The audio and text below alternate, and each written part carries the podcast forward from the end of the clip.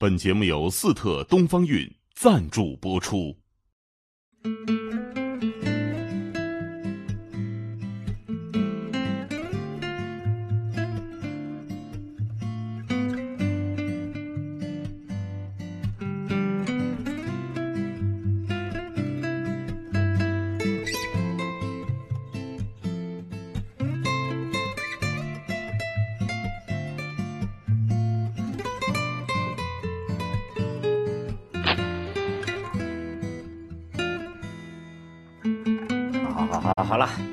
这个今天咱们本来是要聊分手啊，但是呢，我方舟妹妹目前面临的问题是求复合，所以我们就得临时加加戏啊，求复合的艺术。啊，还还还没呢，还没呢，就是就是我那天看，不是。郑郑秀文老师因为有这个她男朋友的绯闻，然后又把她之前的访谈给翻出来，然后其中呢有一个就是她被陈鲁豫访谈，她说这个分手复合不是两个人又在一起，是两个不同的人在一起。然后我就开始翻阅，因为我空窗很久嘛，我就开始翻阅我过去的感情，我觉得大家都变成了新的人，能不能再试试看看？所以就想，你看已经没有没有没有新人，所以就开始翻过去的。这个这个，我给你，我给你，我给你补充一点资料啊，有些他不在这儿说，哎，他刚跟我说，那你能说出来吗？我我我我前男友收购了一家上市公司，没有没有没有，方舟怎么可能是这这这个这个怎么呢？被能被金钱腐蚀的人呢？不能，对吗？他自他自己现在都比男朋友有钱多了。那假假如你刚说，哎，那空窗期，然后去找回旧了，看有谁好好像捞淘宝一样淘啊啊。淘沙淘金，旧货市场对，找回来重新循环再用哈。那你当时考虑给你选项，那为什么会选这个来求符合呢？还是还是什么？就是就是这个不行，再换下一个。就是这个就是成功率比较高。然后还有，我觉得就是因为是是对方甩的我，我觉得所以他心理上面是有一些亏欠。如果是我甩了对方，你指不定在对方心里留下什么样的形象呢？哎呦，难度比较高。他怎么甩你？他怎么表达？嗯，就拜托朋友转告的，就不见面了啊，就做朋友比较好。然后他给的理由真的是，我觉得我们做朋友比较好。然后我就被这个理由说服了，因为你知道，就是我原来看日出嘛，就是陈白露有句话说，这么好的男人做丈夫可惜了。然后我觉得可能他分手理由就这么好一个女孩，就做女朋友可惜了，还是当朋友吧。所以我就我就接受了这个理由啊。哎，你说聊这个话题，我还真研究了一下。我才知道男人的就分手的理由，男人的话不能信，是吗？呃，男人很难给你讲真正的理由的，对，嗯，比如说呢？因为男人容易回避，他或者他另外找个原因，他觉得不会伤害你啊，或者什么的，他真正那个原因肯定是最要你命的，他不能说。男人比一般比较怕伤害对方。对，所以我觉得这个是这个是分手特别大的一个问题，就是说藕断丝连，或者是这个分手分不清楚，然后三四个月还在纠缠，然后我觉得很大一部分原因就是不够诚实。我那天在一个在在一个咖啡厅，然后我旁边的一个男生在跟他的女朋友两个人微信。视频分手啊，已经分了三四个小时，还这样子微信视频对微信视频分 手，就在咖啡店，就在咖啡厅，旁边人都这样坐着听。然后听了，我听了很久很久。其实我东西早就做完了，但是我就听了很久。就是他们为什么会说那么久？就是当彼此问你是否还爱我的时候，他们没有办法去诚实的回答这个问题。虽然连我都看出不再爱了，但是他们在面对这个问题的时候，总是说。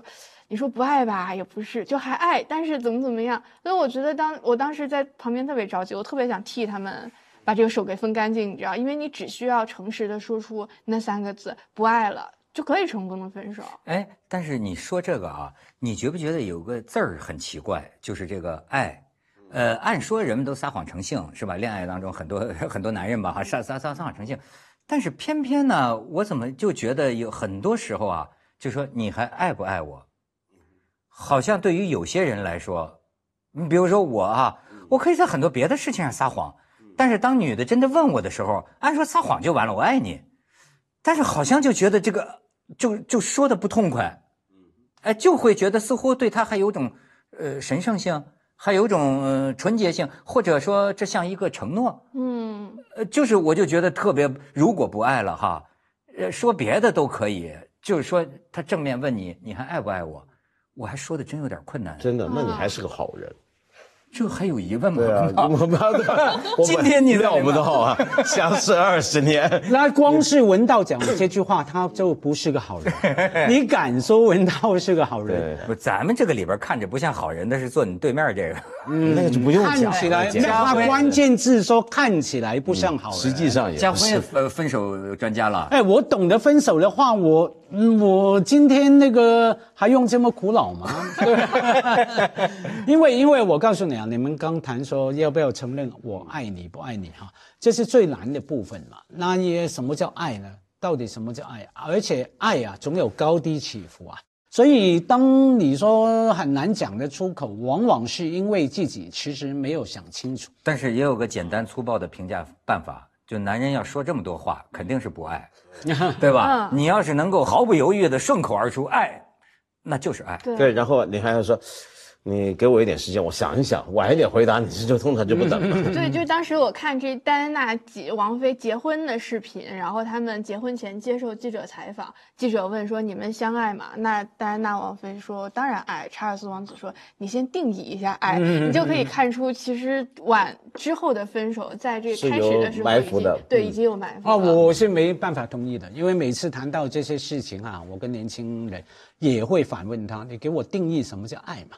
爱，你说里面我们都知道，还包含了理解，包含了承诺啊，有意志力哈，你要意志，我要爱你哈，然后还包含了 passion 热情哈，所以你要先给我定义我什么样的爱嘛，对你我才能回答。我，而且更退一步来说，我觉得我们没真的没有什么意思说我爱你的，我现在告诉你我爱你，甚至有人说你我要你承诺爱我，那更傻了。什么叫承诺？若爱爱你呢？我现在承诺了，那我到了明天不爱怎么办？我是要违背我自己，还是违背你的？爱是没办法承诺的，爱来 comes and goes，所以这爱太复杂了。我觉得要从行为来看哈，就是我就做出爱的行为嘛。比方说一个承诺啊，现实上面婚姻，我们都知道婚姻跟爱之间总有一个距离哈，那是不同的关系哈，婚姻的关系。有现实的考量啊，生小孩也好，所谓建立家庭也好，我觉得其实两个人的关系从行为主义、行为角度来看比较好摆定。假如你整天很抽象的，来无影去无踪的跟我谈，要我承诺爱跟不爱，答应你爱你，我觉得太太太荒唐。我觉得爱跟当然跟承诺啊这些是两码事，但一般我们在问这种问题的时候，比如说你爱不爱我，我爱不爱你这种问题的时候。之所以大家觉得不需要定义、详细去定义的理由，是因为那个语境本身，其实是已经包含了，呃一些定义的范围。比如说你在呃分手的时候，你再问你还爱不爱我，跟你在结婚的时候你爱不爱我，其实意义是不太一样的。而那个意义，正常情况下大家能理解。假如一个人不能觉得需要再想想的话，我觉得就两种可能。第一种是什么呢？就他真的不能理解。假设。第二种是什么呢？就是他那一刻发现，他需要再仔细区分，是因为他对一般情况下认为，在这个情况下对于爱的那个定义，他没有办法完全负担。嗯，还有文道啊，文道哈，假如因为从这个推论下去哈，除了说定义以外呢，还有一个很重要的关于爱，就是说，好，你说你爱我，那隐含的语境也隐含说。当我问你爱不爱我的时候，其实隐含了我我在问你，你愿意为你爱我付出什么？OK，其实是有后面的。当男人问女人的时候，跟女人问男人，还有不同年龄的男女哈，是不一样的。所以，我们从这个角度看，经常看到一种情况，还蛮可悲的。其实不仅发生在男女关系哈，像我用我女儿做举例好了。有一次，我跟我女儿因为一些事情哈，其实经常因为一些事情讨论啊，那那意见不合、矛盾、生气啊。我女儿有一次就讲：“老包，I love you。”她讲英文的，翻译为中文就说：“我爱你。”可是我不喜欢你，OK？那我很难过，我当然很伤心。可是我觉得这种感觉用在很多男女关系都是：我爱你啊，可是我不喜欢你某些行为、性格、态度。所以我没办法跟你一起生活啊！可是你问我爱不爱你吗？我还是爱你。可是当你问我爱不爱你的时候，其实你期待我为这个爱也接纳了你那些对其他事情。我跟你说，好多老情人儿就是这样啊。那二十年后我还是爱你的，但是只不过没法跟你过了。对啊那但是感情这个呃呃非常呃细微，所以说一落到现实，有时候就显得丑了。就像你说的，你愿意这个付出些什么？我跟你讲啊，这个我给你看个截图，这个搞不好呢会引起法律事件的。你可以，你可以，你可以，你可以看看一个律师，现在网上说律师温馨提示：五二零，这不刚刚过去不久？五二零幺三幺四九九九九等数额可能会被认为具有特殊意义，属于赠与行为。分手时不能主张返还。发一百、一千、一万普通数字可能会被认为借款，分手时可以主张返还。需要注意的是，请不要在红包中加入“我爱你”词汇。要想将来要回来，建议使用这是你要的钱。我当当当然啊，这有点瞎掰。后来人家有法律界人士说了，说这个也不一定瞎掰吧？呃，不不不是啊呃，有点谱，但不是绝对的。这个当时就是法院认定，你们两个人在恋爱期间到底是赠与还是借钱，就说单凭这个，当然不能做出法律上的这个准确定义。但是呢，杭州有一个案例，呃呃，俩俩小孩呢，就是这个二零一七年谈了一年，到二零一八年谈了一年恋爱，中间呢，女方要开店创业，呃，说是给男孩这个要钱，男孩呢通过微信转账啊，什么什么前后就是给了他三十八万多，然后一年后俩人分手，就在法院裁判，这个男的就说，这是他给我借的钱，嗯。他要这个呃还，法院最后怎么就怎么主张啊？就是说，这个里面这个大部分的钱，呃呃三十三万多好像是，呃属于借款，你应该返还，但是唯有几笔钱是属于赠与，为什么呢？怎么呢？这几笔钱是什么呢？呃，你要我如果我没记错的话啊，一三一四还真是这样。一三一四五点二零，一万三千一百四十五块点二零，还有一笔是一三一四呃五呃什么什么五点一之类的啊，就是几万块钱。因为是当时是这个数字，那你这个有当时这个爱我爱你一生一世的，呃被被认为是所以这个故事教训我们，给钱好好给，给钱 给字儿别来这么给整数，别来这些有的没的。呃，但是呃，我就说像方舟刚才讲的这个啊，这个分手，呃你觉得对于很多你的同龄人或者比你还小的人，有困扰吗？还是说他们完全不吝这个，不爱就不爱了？没有，我觉得对任何人来说都还挺困扰的。我我原来跟跟那个文涛老师知道我一个故事，我之前打电话跟人家分手，然后打电话分了分了分了六七个小时，打电话晚上，然后他对方说我们倒数三二一，然后都挂了电话，然后就就再也不要联系，然后他数三二一，我真的挂了电话，过一秒钟对方打回来说说刚刚是没电了还是你挂了，我就很怂，我说没电了没电了，然后再再继续聊，就是你说这个过程还是很痛苦的，所以我觉得对任何的年龄的人来说，就是分手都是一件很，就还是一件挺苦恼的一件事情。最困难在哪里？最困难，我觉得就是你无法诚实的面对自己的情感和面对对他人的情感。你就刚刚说，你说问你还爱不爱我的问题，其实我发现我自己在感情当中，我特别喜欢，我每天都问对方，就你爱我吗？你爱我吗？我开始以为自己是一个就是缺乏安全感的表怪不得现，没男朋友没，有，但是我后来发现，马上走问，毛了是吧？对，第三天。其实对于我来说，它是一个像是一个续约的一个条约，你知道，只要你还爱我，好，我们就就就就又又续了一天。要是有一天你可能不太爱我了，我们就不续这个这个月了。所以我觉得，就每天逼问，我觉得也是拷问对方情感的一个过程。我觉得最难的部分，我觉得是没有办法去诚实的面对自己对他你人的情那么缺乏安全感吗？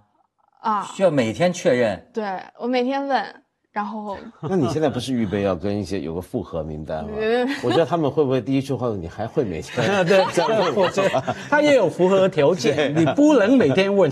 你看那天我们跟那个周迅聊，我就发现啊，他也有点这个，他就说，比如说啊，他他就是说这个，你每天说早安晚安，哎，他也不是说非要要求你说，但是如果你说了，每天都说早安，每天都说晚安，突然有一天不说了，他就有点落空。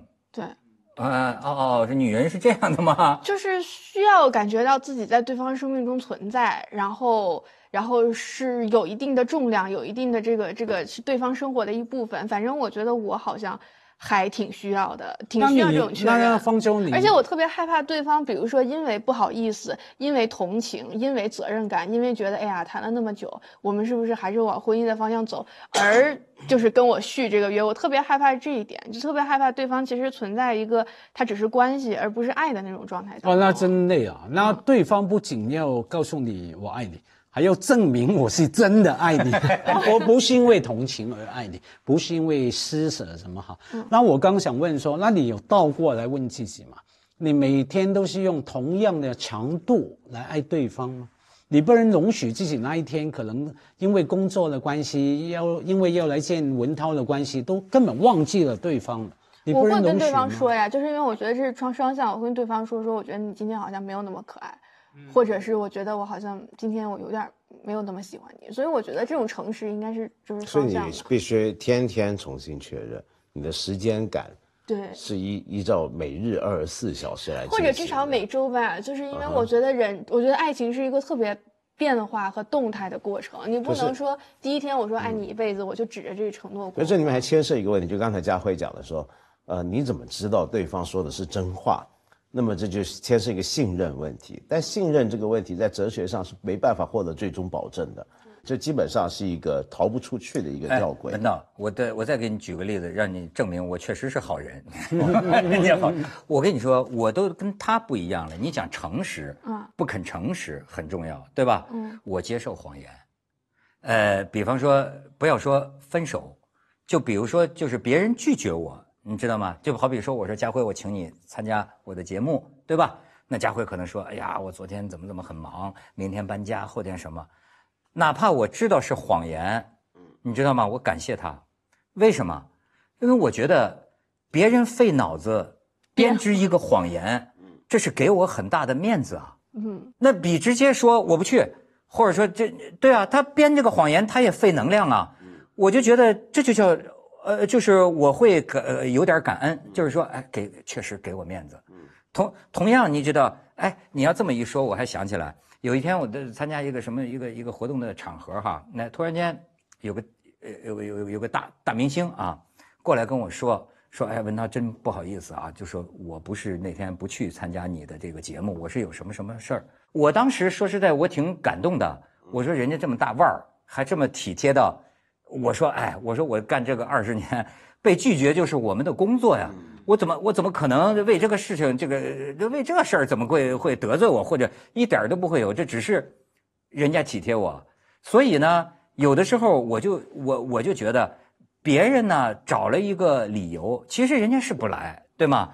但是人家都愿意给你找一个理由，我觉得这个谎言也是对我的尊重。这真是个好 人。但是但是 OK，但如果换成这不是，比如说是不来做你的节目，而是在感情中欺骗你，可以的，也是因为花了一番力气，是吧？因为因为你把自己放得很低很低，不是？因为我也这样对待别人，因为没有真相可言呐。你你记得，我记得有一次我们在一个朋友家里玩我来了我就看一个小女孩，就像她这么大岁数，躺床上。我们在喝酒嘛，他早就喝喝喝喝晕了。一天晚上，一天晚上啊，夜里就是为什么呀？为什么？我说这疯了。我后来他说就是失恋了，失恋了。你看你就觉得他一定要弄一个为什么？这个其实是不是可能人的心理上有个闭环，就是我总得有个原因呐。嗯。哎，可是那个时候我的一位女性朋友，一位一位一位我的老师，我觉得她说的很智慧。他说：“分手不要问为什么，嗯，他说了也不见得是真实的原因，嗯，呃，你又何必非要追究这个这个原因呢？但是有的时候好像，哪怕是个假的理由，至少自己心里有一个安放，嗯，那有个句号嘛，对，聊我事情才甘心嘛。”才放得下来。哎，而且给而且给理由，其实它背后有一个逻辑，就是说他下一个就可以问，那我可以改吗？所以我觉得这个是很多人 分手分不干净的一个原因，就是我觉得分手有一个大的忌讳，就是去指责对方和数落对方。好多人分手时候他会说，因为你什么不洗澡，然后因为你这个东西乱放，因为怎么样？当你这样的分手永远是分不干净，因为对方说，那我可以改吗？其实他也改不了，然后。你们的这个感情又被毫无意义的续了半年。哎，你这个提醒非常重要。对，然后我觉得就有有，反正作为男的，很多时候要是被女的抛弃，老是想说我一定改邪归正，我一定得改。其实他不要你了，就是不要你。对，所以我有一个分手的，就我有一个分手的诀窍，一个必杀技，就是其实其实分手就是跟辞职是一样的，就是你到最后的时候，你应该只剩下感谢。谢谢你这段时间的陪伴，谢谢你的栽培，呃，那我现在要走了，然后我们我们彼此都有美好的前途，就只有感谢，没有数落，没有日系的吧？这是日系的是吧？就是别人问什么你就你就谢谢，就是我觉得这是唯一能分手，就是反正我我我我自身经历的比较有效的一种分手方式，就是只有感谢。这时候街角洒下一缕阳光，旁边有一只猫跑了出来，日剧分手。但但我我在想，就回头讲为什么这个问题为什么仍然很重要？就大家还是会问呢，是因为为什么当人在问为什么的时候，其实有时候并不是出于一种知识上的好奇心，为什么茶会是这种味道这样子？为什么是在人类世界里面一种关系的？修复跟表达，对不对？像社会学家 Charles Tilly 就讲这个，就我们当我们问，比如说很简单，呃，比如说今天家辉如果迟到了，那我问为什么迟到？其实我并不关心你迟到的理由，我们要的是你随便编一个理由，你编一个理由出来，其实那个理由是干嘛？是用来表示你很对不起，你并不是毫无意义的迟到，你要就算我们明知道是假的理由，但是你要用那个表态来说对不起。然后，如果我们接受了的话，那其实就是这个关系的修复。嗯，所以同样的，在分手那个状态问为什么，是从一种关系转换到另一种关系的一个关键。就是说，当我今天知道为什么你要跟我分手，呃，我问这个的东西的时候，是因为我感觉到这个关系破裂掉，我在要求关系的修复，所以我会问为什么。那这时候，如果你答了一个为什么，然后我说我以后改。那就表示我希望把这个关系修复成那样，然后这时候你就会不断在说更多的理由，使得我觉得这个关系不能再修复。那么，但也有些时候，当在问为什么的时候，是在看能不能从这个关系就跳出去了。那转换成那个关系，当然不一定是继续情侣关系，可能是友好的关系啊，普通人的关系啊。所以问为什么就决定了你这段关系往哪个关系转变。所以为什么还是重要的。就人家一定会问的，是需要问。可是当你问为什么的时候，哈，有时候你要想过你付出的代价。除了对方假如真的讲一个理由啊，你脚臭，你什么什么，你变老了，你这个那个哈，甚至说对不起，他比你好。OK，哎，我插一句，你喜欢的那个李敖。当年不是很有名的段子，就是碰见胡因梦了，回来跟他当时的女朋友说：“我爱你还是百分之百，但是对不起，来了个千分之千。”对，那句说得好啊。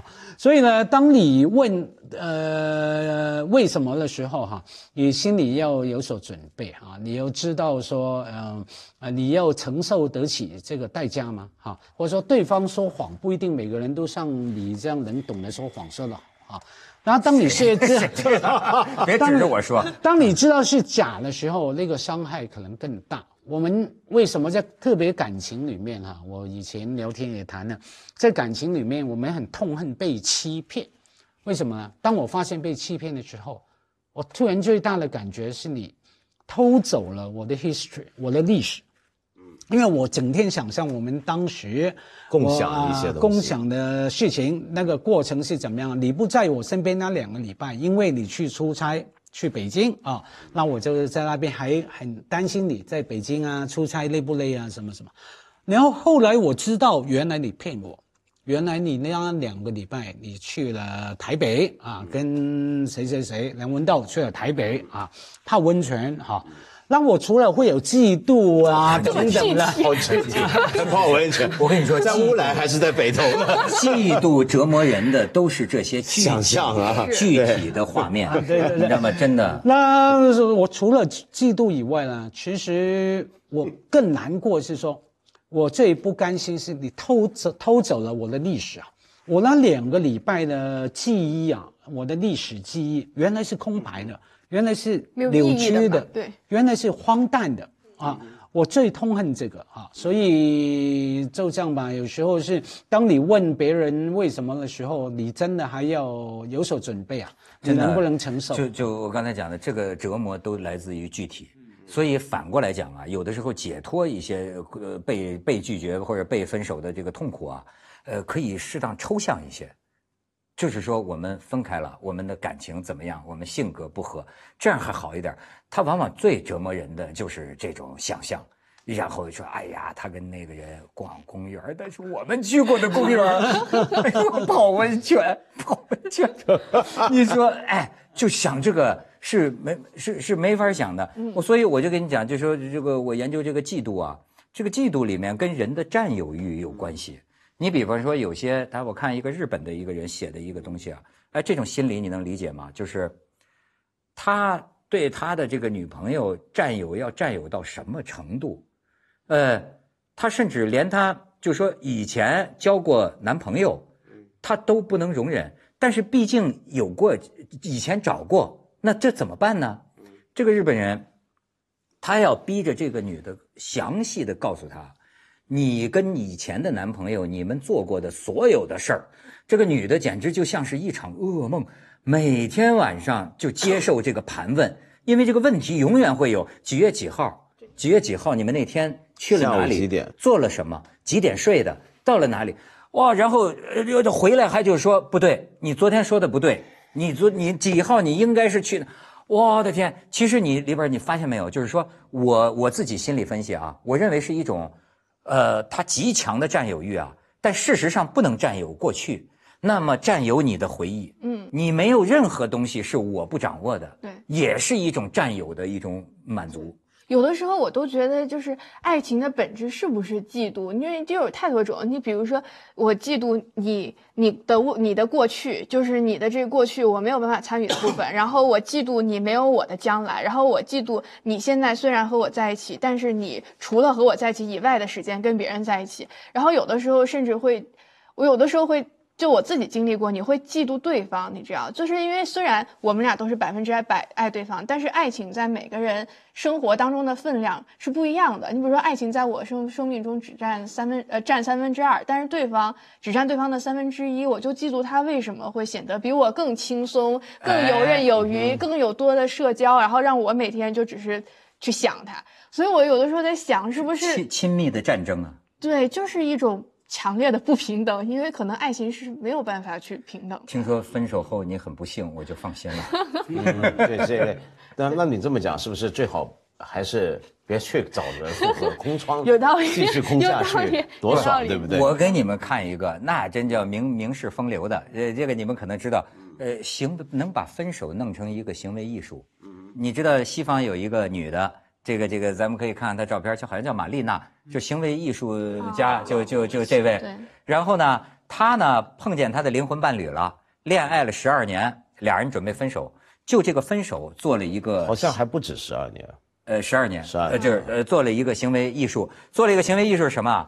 两个人在中国的长城，哎呀，这这小帅哥真是不是不是老帅哥啊，两个人在中国的长城，一个他从山海关穿着红衣服往西走。她的这个男朋友穿着蓝衣服从嘉峪关往东走，就然后拍下来，你看走的这个路线，最后呢，在这个这个交汇的地方，在就好像一个叫二郎山的地方交汇的地方，正式挥手告别。然后二十二年之后，又过了二十二年，这个女人在纽约的 MoMA 美术馆。搞一个行为艺术，就是说一千多人呐，逐个跟他回顾大展，双眼对视。逐听说 Lady Gaga 都跟他什么双眼对视，结果来了一个人，你看，就是他当年的这个男友，二十二年之后。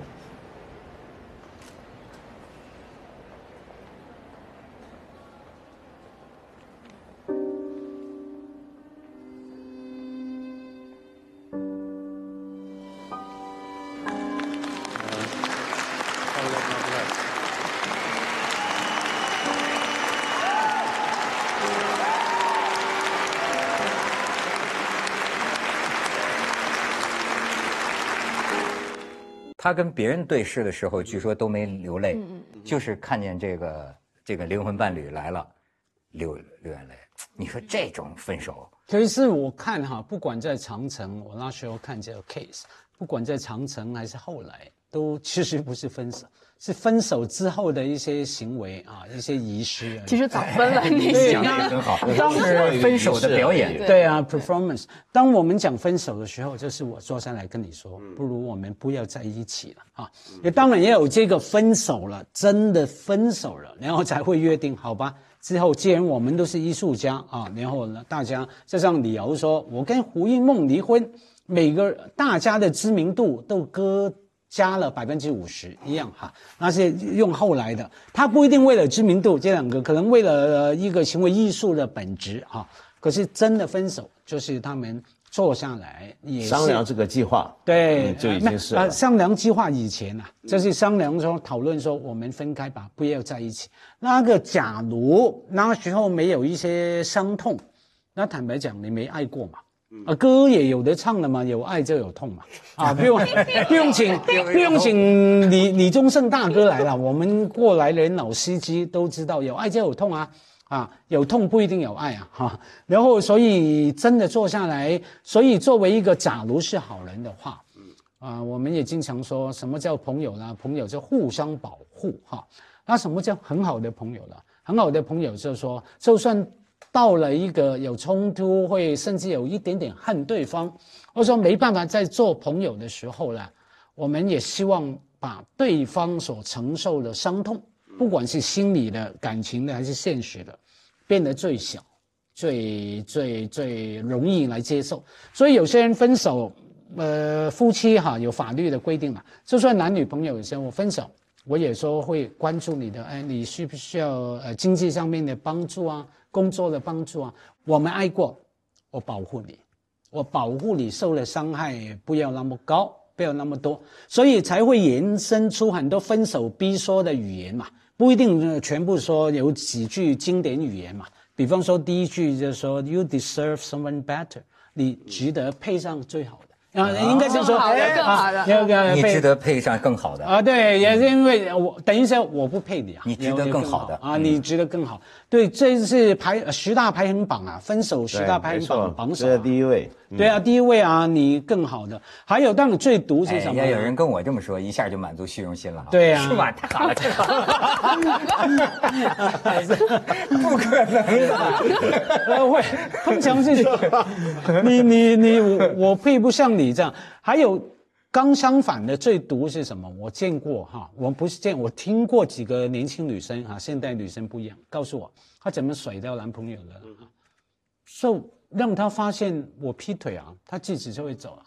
或者说一些男生也这样倒过来说，我给他在我家，或者说在我钱包发现其他女生的照片呢，我的短讯呢，我故意的。哦，对，这种他们就叫渣男，是吗？呃，其但是其实往往先一部分男性就是会选择不面对。的确，假因为假如按照下去嘛，对，按照我刚说，不管什么样的人，把作为朋友。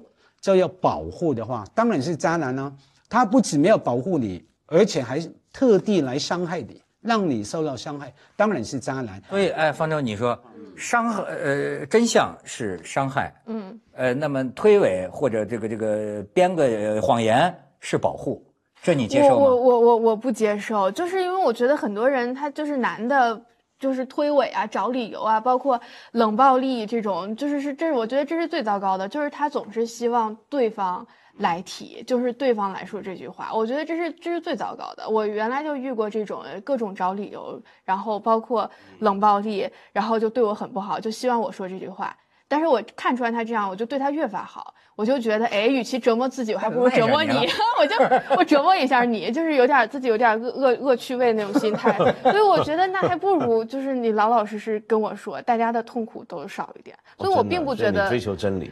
对我最追求真理，但是他说的保护我经历过有一种，就是我认识的一对情侣，然后当时他们一起在国外读书，然后经历了很多很难的时候，后来那男的男生得了重病，就几乎是绝症，然后因为有病，所以工作又没有办法。其实那女生早就想跟他分手，但是就等到他治疗期结束，找到工作，生活上了正轨之后，就是才提说，其实我们不适合在一起。就如果说保护的话，其实我觉得这是一种保护，就是没有把对方扔在一个无望的环境当中。就这种保护是我能接受的。那还有一些情况就很诡异，会变得。刚才如果我们说保护。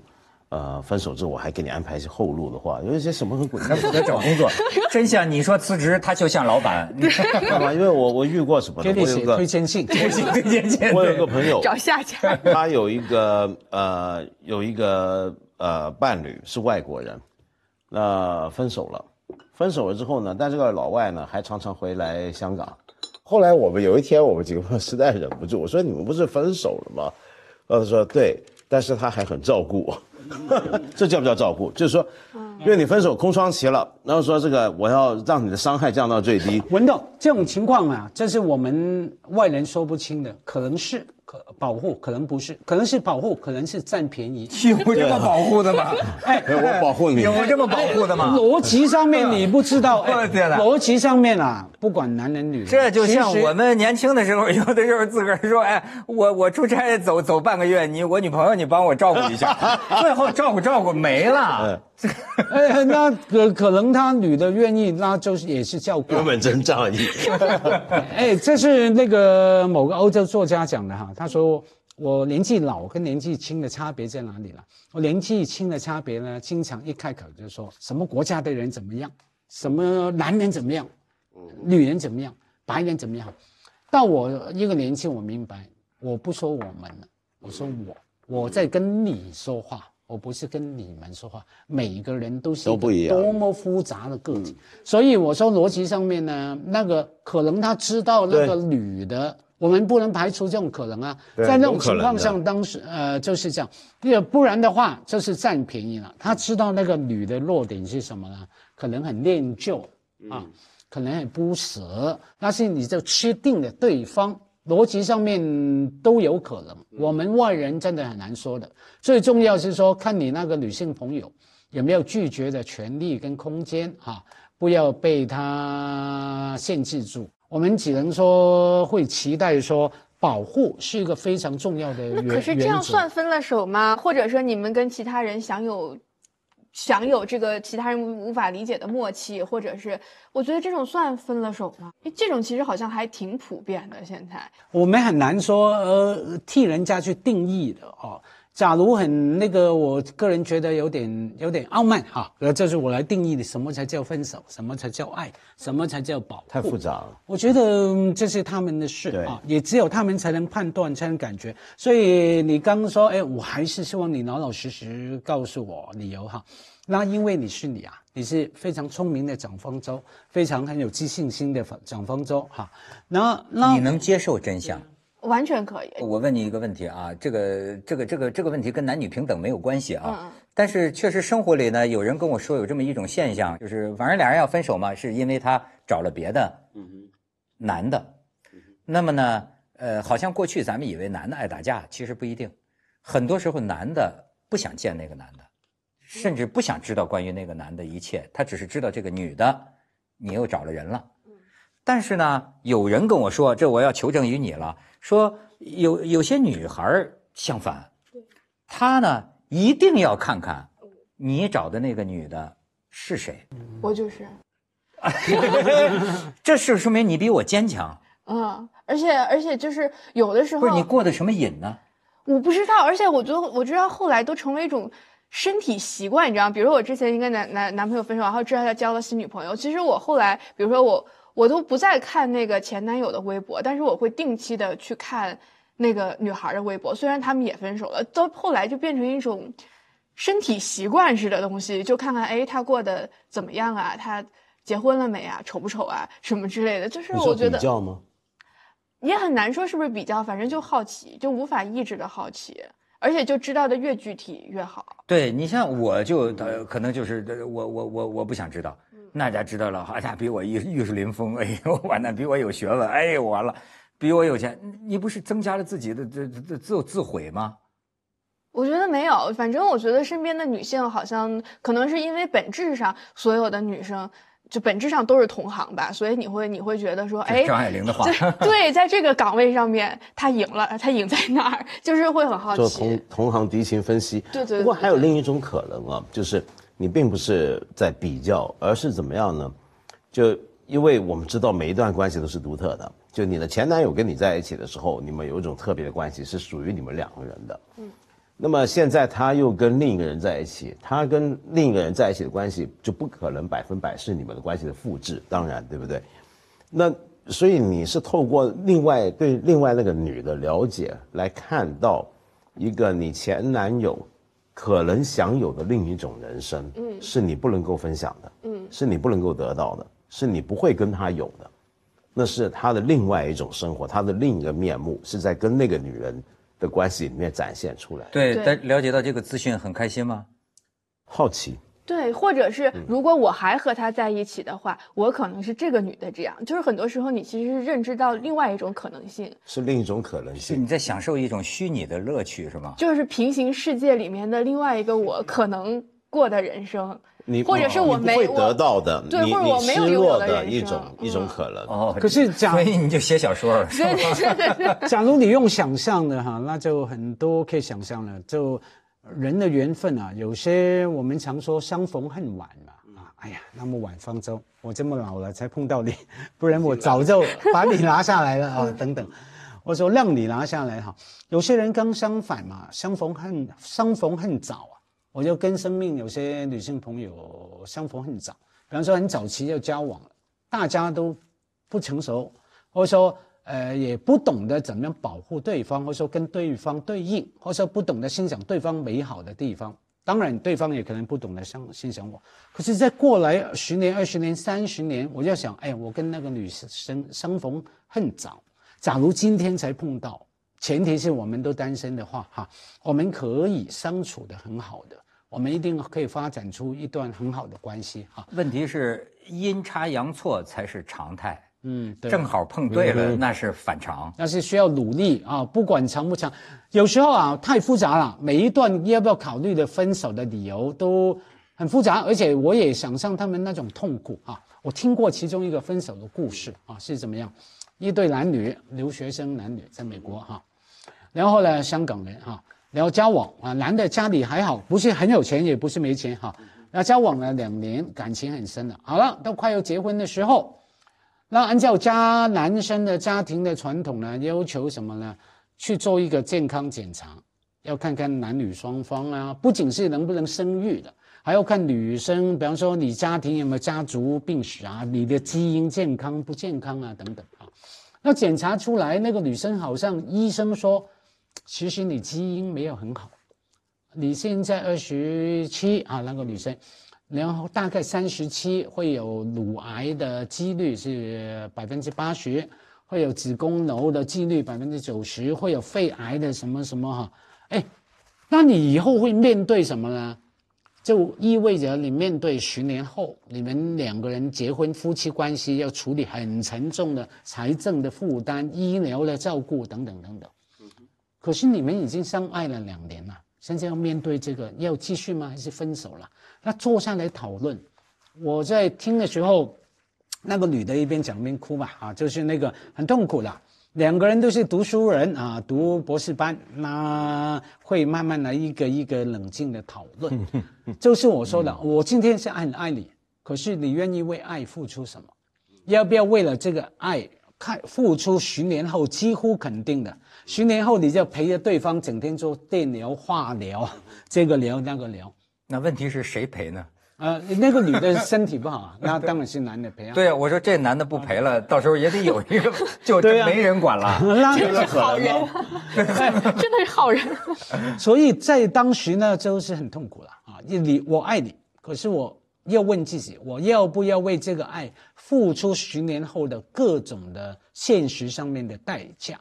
然后挣扎了好久，到到最后结果可以猜到嘛？就再见了，男的不要了，说我真的很爱你。我听过一句话，就是所有的爱情在现实面前绝对碰得粉碎。你们同意吗？我我还是一个那个浪漫的，就是说，甚至不是，甚至是说。爱情啊是这么脆弱的，它是天赐的一朵花儿，嗯，娇滴滴的，嗯，它最脆弱的就表现在啊，它什么考验都禁不住啊，嗯，可别轻易考验他，就像你别轻易考验人性，是，对吧？相反，你要呵护他，对，别让他受到疾风暴雨的破坏。我好像很小很小的时候就接受两个概念，一个就是你说不要考验人性，所以我很反对那种女生朋友找。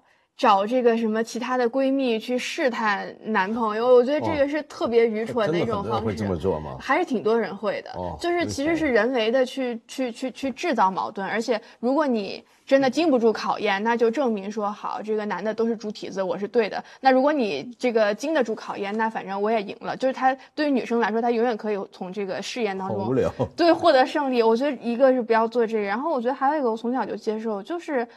就是人生是一节一节的，爱情是是一段一段的。人在每个时候的情感需求是不一样的，不爱了，或者说你爱而不得才是人生的常态。你得到爱是非常幸运、难得、稀少，而且转瞬即逝的一件事儿。我好像很早就接受这个概念。哎，你很谦卑，嗯，就是说凭什么好事儿都得落你头上？就像知心真正的知心好友一样，有的人一辈子也没有啊。嗯，那你能有？本身就这不是一个人人有份儿的东西，嗯，你你刚说文涛钱钟书说的一清二楚了吧？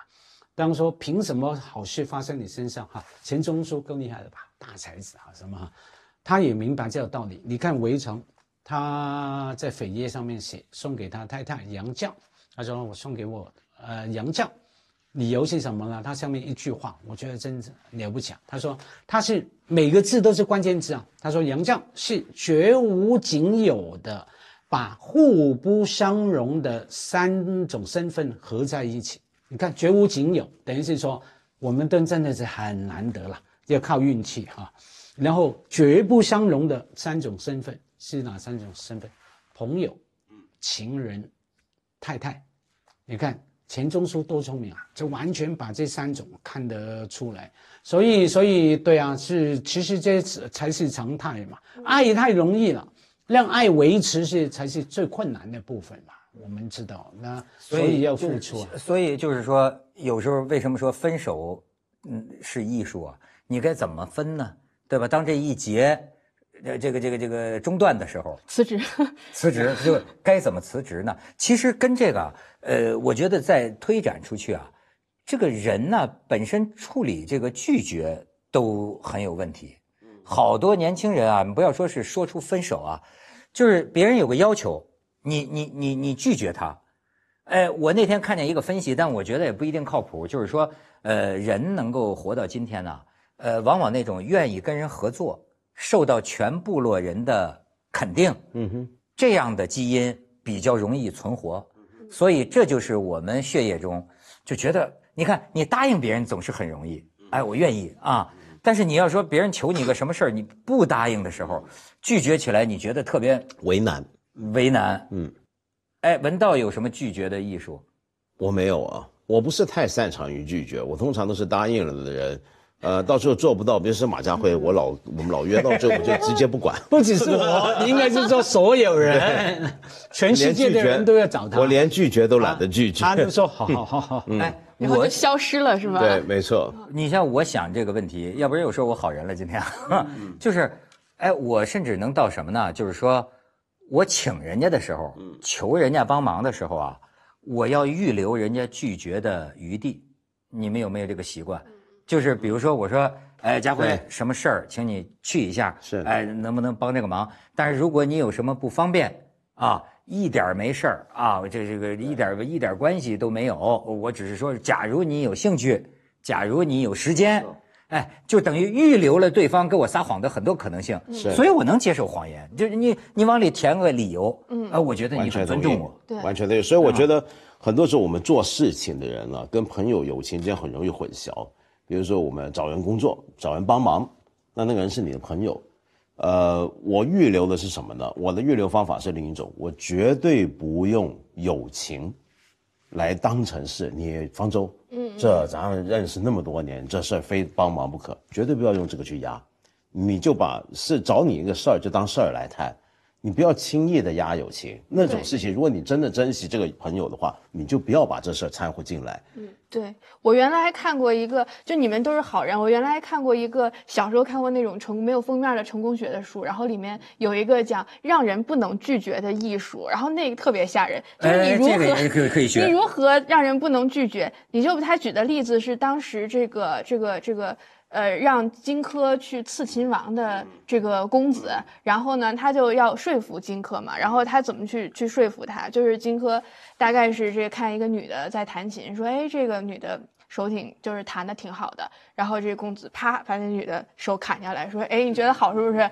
把手给你。”就是这个东西，他手不可能再长回来，然后所以这个东西就让人没有办法拒绝。就像你说，他不给不给你留拒绝的余地，因为事已至此。所以我看到这个时候，我觉得特别害怕。就如果真的有人对我这样的话，你说荆轲，我想起那古人里古人讲的那个事儿。那都是，就是说这个，你对他的人格需要体贴到何种程度啊？就是那他动不动就出来一个，就是比如跟燕太子丹，比如说跟文道谈个事儿，谈完了就多说一句话，哎，别告诉别人啊。第二天文道的头送来了，对说我要让你放心，这个消息绝不会从我嘴里走漏出去，我我给你看。对，那在那个年代，那个年代，你现在是二桃杀三士这种事情，今天怎么可能发生？因为我觉得春秋战国年代的中国是一个完全是贵族社会的中国，所以它里面对很多事情讲究荣誉感啊什么，所以千万不要把那个事情当成可以学习。那个时候的请托，嗯，和这个答应。那分分钟出人命的 那玩意儿真不得了，对，那完全不一样。那个成功学里面书，它就是类推到今天，说那你怎么让人无法拒绝？你就是比如说，就是送一个东西是没有办法退还的，就你送，反正我已经买了，我也不能退，我已经把这个东西撂那儿，那答不答应是你的事儿。就这种你怎么拒绝？所以我觉得这种给人以这个道德压力，包括友情压力，我觉得是我最害怕面临的一种情况。嘛，你说不容易拒绝吗？可是每个人都是理性的动物，其实会计算的。他不是那么人情，就是说，哎，这个事情我不方便参加，那就不参加了，也不会怎么样。对，是不是？是我理解错了吗？没有，我我们那个得，我们那个得绕个好大的弯子啊。希望我这样，我们分手的事打算，哎，啊，算了吧，还是好，OK，拜拜，啊，大喊洋场。可是我我同意，可是我不会把这个定义说这种是不讲人情哈。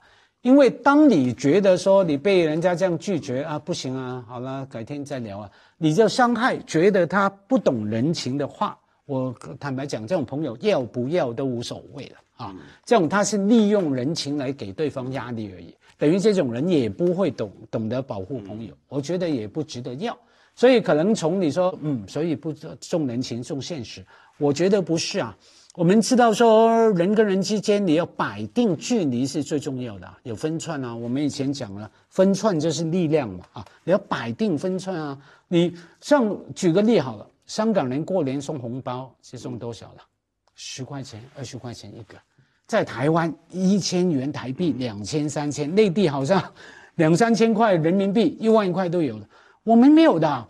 假如当你送我一千、两千一个红包的时候，我是不一样，是有问题。然后要么，我刚说的，就是说有一种等于是也接受，可是有拒绝的方法。我回你啊，你突突然送了我一个一万块的红包，我马上回给你的小孩九千八百八，嗯，那等于我没欠你啊。你送我这个东西，我就没有一万块、五万块，我回四万块的礼啊，嗯，而且要让人家看到你回这个礼哈。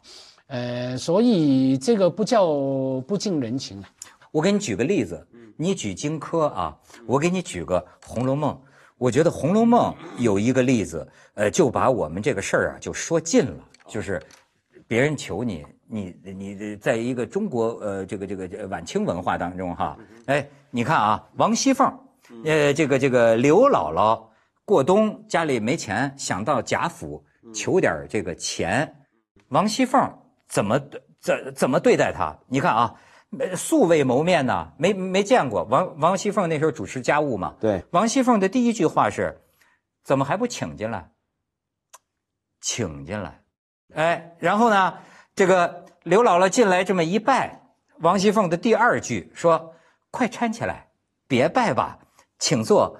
我年轻不大认得，可也不知道您是什么辈数。不敢称呼。你看这个话说的，这个这个这个，哎，因为刘姥姥无权无势的这个乡乡乡乡乡下人，对吧？他他王熙凤也是给足了你面子，哎，然后呢，这个接下来呢，王熙凤的距离感、分寸感，没等刘姥姥开口，她之前听说要来了，她就跟王夫人先打听，这个刘姥姥是咱们家什么亲戚，什么关系？这事儿拿捏清楚了，这个距离感。第呃，这个这个第三步，然后不是刘姥姥这个要钱嘛？他就说，若论亲戚之间，原该不等上门来，就该有照应才是，就不用等您上门，我们就应该照应您。但如今家里的杂事儿太烦了，太太渐渐上了年纪，你看把太太摘开了，太太渐渐上了年纪，一时想不到也是有的。哎，况是我近来接着管些事儿，都不知道这些亲戚们。你想，这个第三步还有一个一箭双雕，就是降低期待。刘刘姥姥一听就凉了嘛，话听到这儿就凉了。但是这个第四步，他也提出了补偿办法，把给丫头做衣裳的二十两银子，这么着吧，给丫头做衣服的银子我们省下来给刘姥姥，这下有适当补偿，有了交代。哎，你看看这个人情世故了吗？嗯你看看这个这个八面玲珑啊，这什么叫？呃，这个这个这个事情，其实你说叫圆滑还是叫圆满呢？嗯，都圆，都圆，都圆，都圆，又圆滑又圆满。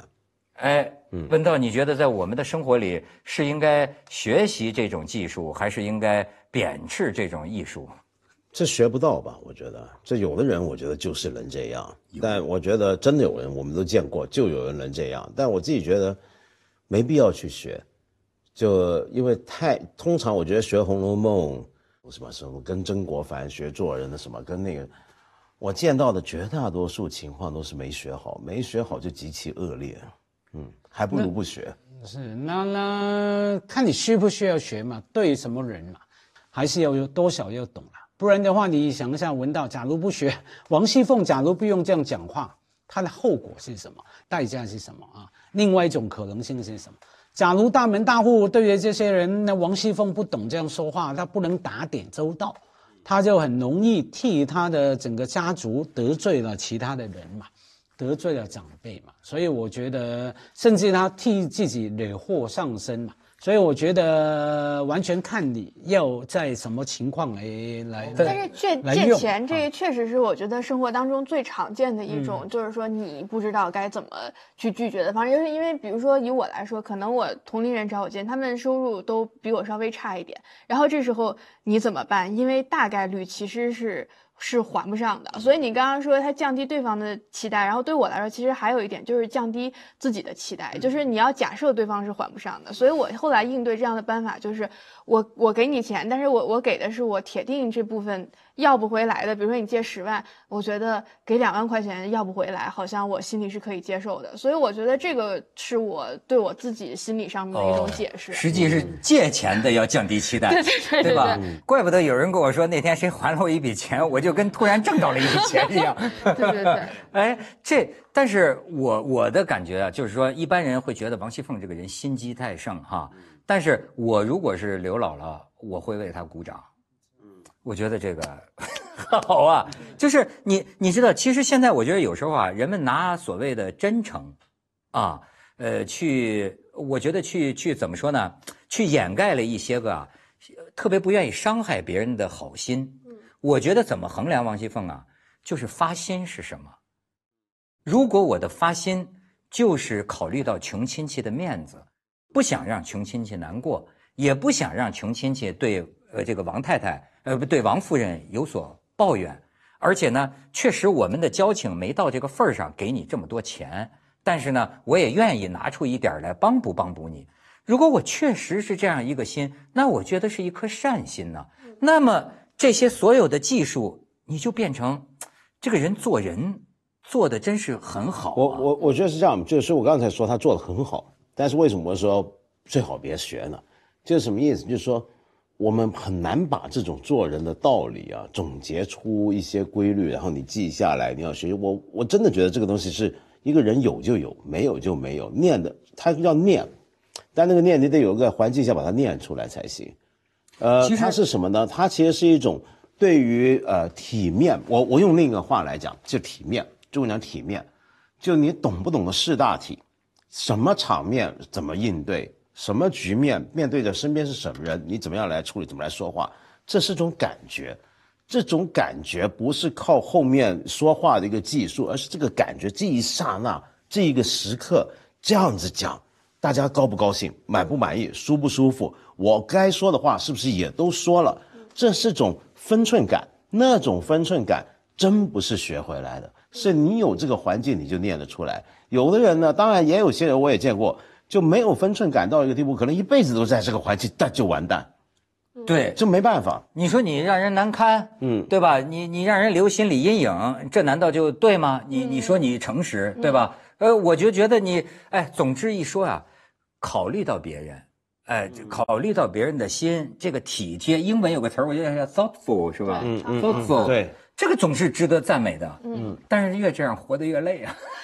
保护，这是我说的。保护，保护，保护，保护，保护。谢谢，谢谢，谢谢，谢谢。保护以后不要拒绝我，不要只答应了不做。我通常回头就走，答应完。我原来看日出嘛，就是陈白露有句话说：“这么好的男人，做丈夫可惜了。”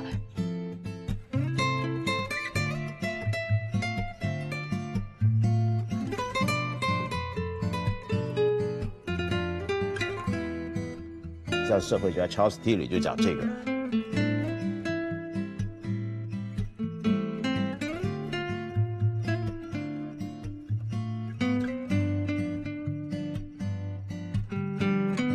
燕太子丹，比如说跟文道谈个事儿，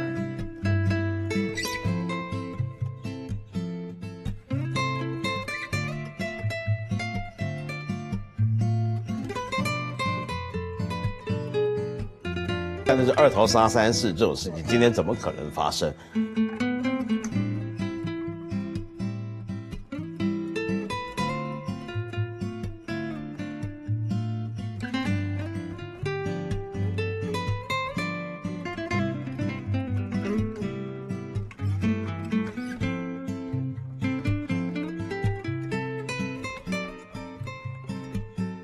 这世界很酷。